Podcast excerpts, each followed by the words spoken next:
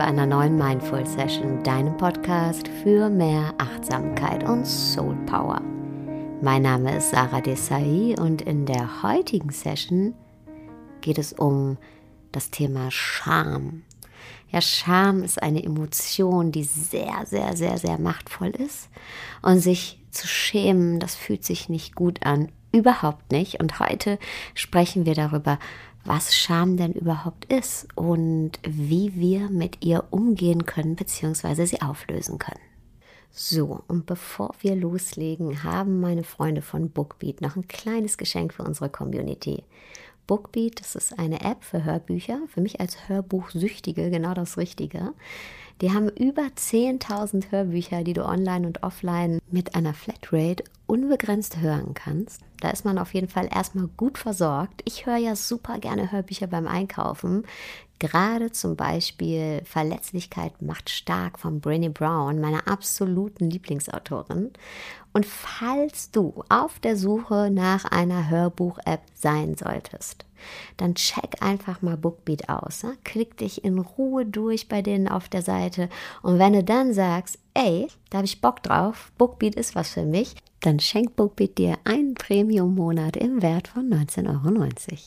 Der ist schon hinterlegt für dich auf www.bookbeat.de slash Mindful 2019 oder du bleibst einfach auf bookbeat.de und gibst da den Code Mindful 2019 ein. Sehr, sehr wichtig finde ich und auch nutzerfreundlich. Du kannst jederzeit dein Abo wieder kündigen. So, und wir legen jetzt hier los. Zurück zur Scham. Was ist denn Scham überhaupt? Wie entsteht Scham? Ja, Scham entsteht immer aus Angst. Aus Angst, dass etwas aufgedeckt wird oder dass wir auffliegen. Ja, dass jemand zu uns sagt, was hast du dir denn dabei gedacht? Deshalb ist Scham auch ein Innovationskiller. Ja, jedes Mal, wenn jemand zum Beispiel eine gute Idee hat und die nicht ausspricht oder nicht in die Tat umsetzt, nehmen wir mal an, zum Beispiel im Meeting nicht seine Meinung sagt, dann ist mit Sicherheit ein Grund dafür die Angst vor der Scham. Ja, die Angst, bloßgestellt zu werden. Ja, wir alle haben diese blöde Angst in uns, dass wir uns irren könnten und dass wir dafür gedisst werden von den anderen. Und aus dieser Angst heraus sind wir dann lieber ruhig und sagen gar nichts und machen gar nichts. Ja, deshalb ist es total wichtig, zum Beispiel für große Firmen oder auch für kleine Firmen, ähm, die wirklich daran interessiert sind, von ihren Mitarbeitern zu profitieren, ja, von den Gedanken ihrer Mitarbeitern und ähm, von dem, was ihre Mitarbeiter zu sagen haben, ihnen die Scham zu nehmen, zu sagen, hey, es gibt hier keine Zensur, es gibt kein falsch oder richtig, es gibt einfach nur unterschiedliche Meinungen. Aber solange wir alle Angst haben, zensiert zu werden, werden wir immer den Gedanken haben, ah, ich traue mich lieber doch nicht, ah, das ist doch überhaupt nicht gut genug, was ich denke oder was ich sagen will oder oh, ich nehme mir mal lieber nicht zu viel raus. Und das ist ein total beschränkendes Denken. Und jetzt nicht nur auf Firmen gesehen, sondern auch auf das individuelle Glück, auf, auf die individuelle Entfaltung gesehen, aber auch auf die Entfaltung der Gesellschaft gesehen. Ja, wenn wir alle schweigen und uns klein halten und immer schön unter dem Radar fliegen.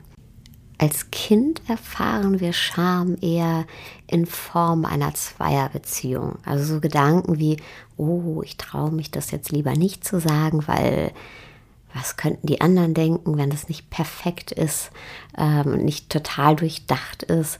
Das, das solche Gedanken haben wir als kleine Kinder nicht. Ja? Ich habe mich daran kann ich mich noch sehr, sehr gut erinnern, in der ersten Klasse geschämt. Da hat meine Lehrerin, meine Grundschullehrerin vor der ganzen Klasse zu mir gesagt, Hey Sarah, willst du dich hier nach vorne stellen und den Unterricht machen? Du scheinst es ja besser zu wissen als ich. Das hat sie zu mir gesagt, weil ich mit meiner Tischnachbarin gequatscht habe ja, und ihren Unterricht gestört habe. Und dadurch, dass sie mich aber vor der ganzen Klasse bloßgestellt hat, hat mich das getroffen und ich habe mich geschämt. Und später als Erwachsene brauchen wir gar keine andere Person mehr, um uns zu schämen. Ja, wir brauchen keine zweite Person, die uns zensiert, sondern übernehmen diese Rolle der ermahnenden Person oder der ähm, zensierenden Person selber. Ja, aufgrund unseres mangelnden Selbstwertgefühls und aufgrund unserer Selbstzweifel. Ja, trauen wir uns dann gar nicht erst irgendwas zu sagen, sondern haben schon diese, diese Zensur in unserem Kopf, oh, das sage ich jetzt lieber nicht, weil dann könnten die anderen ähm, mich bloßstellen oder ich könnte auffliegen. Ja, wir führen praktisch schon diesen zensierenden Dialog mit uns selber. Wir brauchen gar nicht mehr jemand Zweiten, der uns bloßstellt. Aber fest steht, dass Scham eine sehr, sehr universelle Emotion ist. Ja, wir alle kennen Scham. Wir alle schämen uns. Ausnahmen sind nur Menschen mit einem wirklich mangelnden Empathievermögen. Und was auch feststeht, wir alle haben Angst, über unsere Scham zu sprechen. Es ist so, das Schlimmste, was uns passieren kann, ist über die Scham zu sprechen. Meinen wir. Ja, weil Scham extrem negativ besetzt ist. Und genau das macht sie so machtvoll. Und genau deshalb hat sie diese wahnsinnige Kontrolle über uns. Denn Scham ist ein sehr, sehr, sehr, sehr schmerzhaftes Gefühl ein schmerzhaftes Gefühl, das uns glauben lässt, dass wir falsch sind, dass wir fehlerhaft sind. Und Scham ist, ja, ist ein Schmerz, also ein körperlicher Schmerz. Das bestätigt die Neurowissenschaft. Ja, die sagt ganz eindeutig, ist es belegbar, dass gewisse Emotionen körperliche Schmerzen bei uns auslösen können. Und dazu gehört zweifelsohne auch die Scham. Und die Autorin und Wissenschaftlerin Brené Brown, die ich auch eingangs erwähnt habe, hat ähm, eine große Studie angelegt zum Thema Scham und hat unterschiedlichste Menschen befragt, was denn Situationen waren, in denen sie sich geschämt haben ja, oder wofür sie sich schämen. Und hier mal ein Auszug für dich. Ich schäme mich, keinen Partner zu finden. Ich schäme mich, meine eigenen Kinder anzuschreien. Ich schäme mich, unfruchtbar zu sein. Ich schäme mich, von der Schule zu fliegen und das gleich zweimal.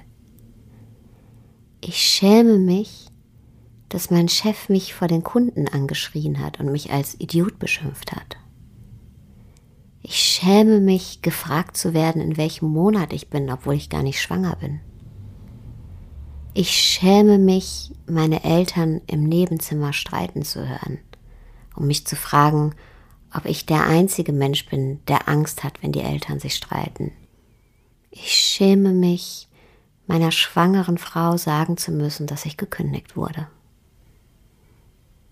Ich finde, diese Aussagen zeigen ganz, ganz deutlich, dass Scham immer im Zusammenhang mit Verlegenheit, mit Schuld oder mit Erniedrigung steht. Und aus der besagten Studie ging auch ganz klar hervor, dass Männer und Frauen sich für unterschiedliche Dinge schämen und unterschiedliche Erfahrungen mit Scham haben. Frauen haben als Definition oder Erfahrung mit der Scham folgende Antworten gegeben.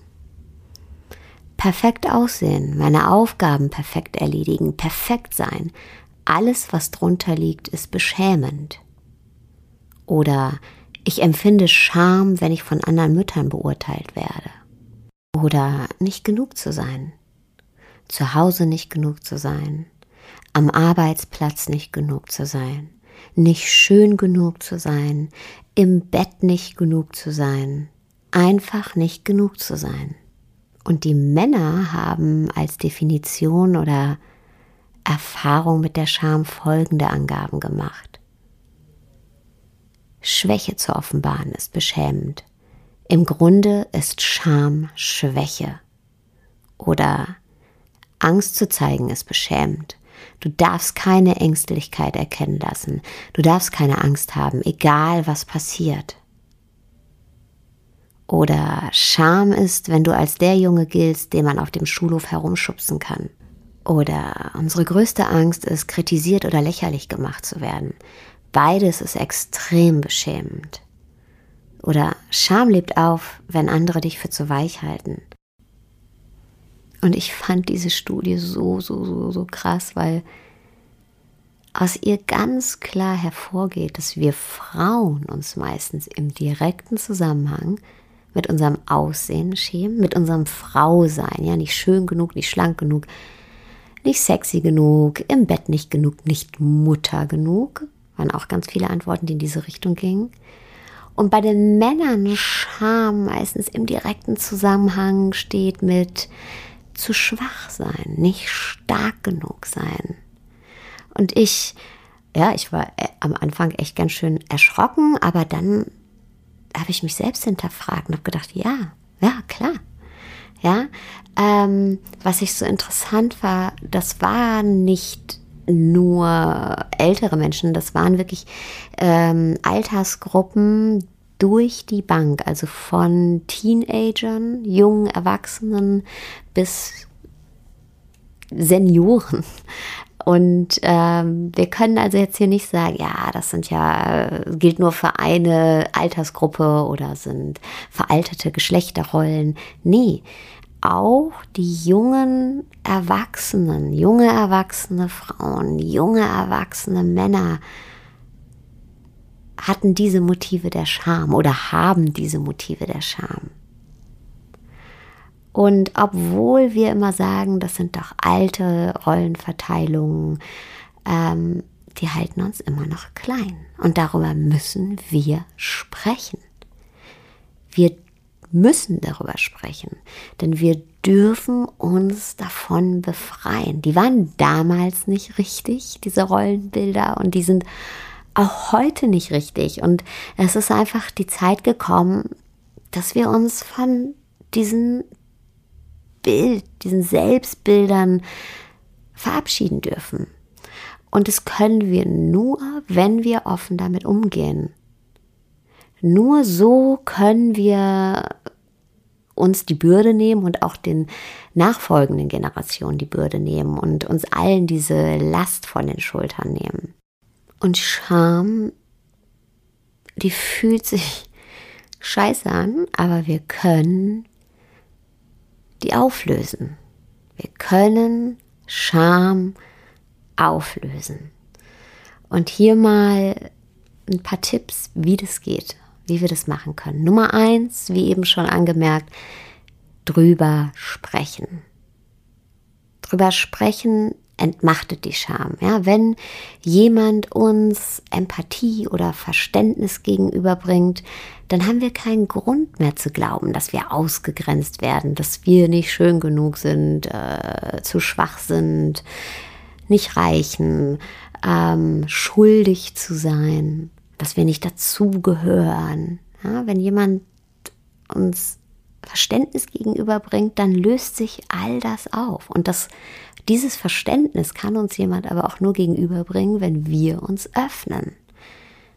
Ja, wenn du jetzt zum Beispiel in einer Situation gerade sein solltest, in der du dich schämst und diese Scham dich droht aufzufressen, dann vertrau dich jemandem an, sprich mit einer Person, der du vertraust, ja, öffne dich, einer Person, die dich liebt und du wirst merken, dass dieser Mensch dich auch weiterhin schätzen wird und auch weiterhin lieben wird trotzdem du all das erzählst oder gerade deshalb, weil du all das erzählst, weil du dich zeigst. Und erinnere dich mal daran, falls du jetzt gerade nicht in einer Situation bist, in der du dich akut schämst, Erinnere dich einfach mal an eine Situation, in der du dich geschämt hast und ähm, wie ekelig sich das angefühlt hat und wie du dich selbst zensiert hast dafür. Und dann erinnere dich an dein Gefühl, das du eben hattest, als ich die Antworten vorgelesen habe von den Menschen, die ihre Scham beschrieben haben. Ja, da hast du bestimmt gedacht, oh, das ist aber mutig, dass die Person das sagt. Oh, Stimmt, das kenne ich. Schön, danke, dass ich damit nicht alleine bin. Das heißt, Scham ist nur so lange machtvoll, wie wir nicht drüber reden. Nur wenn wir sie auf uns selber beziehen und uns damit wegsperren, dann hat diese eine Macht. Sobald das jemand ausspricht, haben wir eine Wertschätzung für die Person. Sagen wir, boah, das ist mutig. Boah, das resoniert in mir. Danke, dass du das gesagt hast. Ich kenne das, mir geht's auch so. Also sprich über die Scham, sprich darüber. Ne, Scham nährt sich von unserer Isolation, von unserem Schweigen. Und wenn wir anfangen darüber zu sprechen, wofür wir uns schämen, dann merken wir, dass es gar nichts gibt, wofür wir uns schämen müssen. Und ähm, auch, dass wir damit nicht alleine sind. Tipp Nummer zwei, sprich auch selber gut mit dir. Ja, wenn du jetzt gerade meinst, ey, ich habe was gemacht und ich schäme mich total dafür. Da ist gerade der absolute Scham-Supergau eingetreten. Ähm, tröste dich selber. Rede wertschätzend mit dir. Rede mit dir so, wie du mit einer anderen Person reden würdest. Ja, und das ist so, so wichtig, weil meistens, wenn wir uns selber schämen, in dem Moment des Schämens, in dem Moment dieser Schamattacke, tun wir nämlich das Gegenteil. Wir setzen uns selbst herab durch herabwürdigende Gedanken. Ja, wir setzen oben noch einen drauf und ähm, zensieren uns und tadeln uns und das ist natürlich total kontraproduktiv. Also rede mit dir so, wie du mit einem Menschen reden würdest, der zu dir kommt und sich dir öffnet, eine Person, die du liebst. Und genauso wohlwollend und ja, auch liebevoll red mit dir selber. Tipp Nummer drei, steh zu dir und deiner Geschichte, steh zu dem, was passiert ist oder wofür du dich schämst, ja. Ähm, versteck nichts, da gibt es nichts zu verstecken, da gibt es keine Tabus, denn nur wenn wir zu unserer Geschichte stehen, dann können wir sie auch zu Ende schreiben. Und zwar mit dem Ende, was wir uns wünschen. Mit dem Ende, für das wir uns dann nicht mehr schämen. Aber dafür müssen wir zu unserer Geschichte stehen. Nur dann können wir das Ende schreiben der Geschichte, und zwar das Ende, was wir uns wünschen.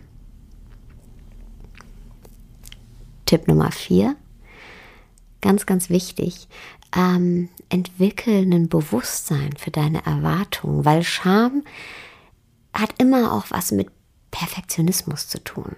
Ja, oh, ich schäme mich, weil ich was nicht gut genug gemacht habe. Oder, oh, wenn ich das jetzt sage, was denken dann die anderen? Und wir erwarten von uns oft so was Übermenschliches. Ja, wir haben so Erwartungen an uns selber, komischerweise nur an uns selber, äh, die so total realitätsfern sind. Alles muss perfekt sein und bloß keine Fehler machen.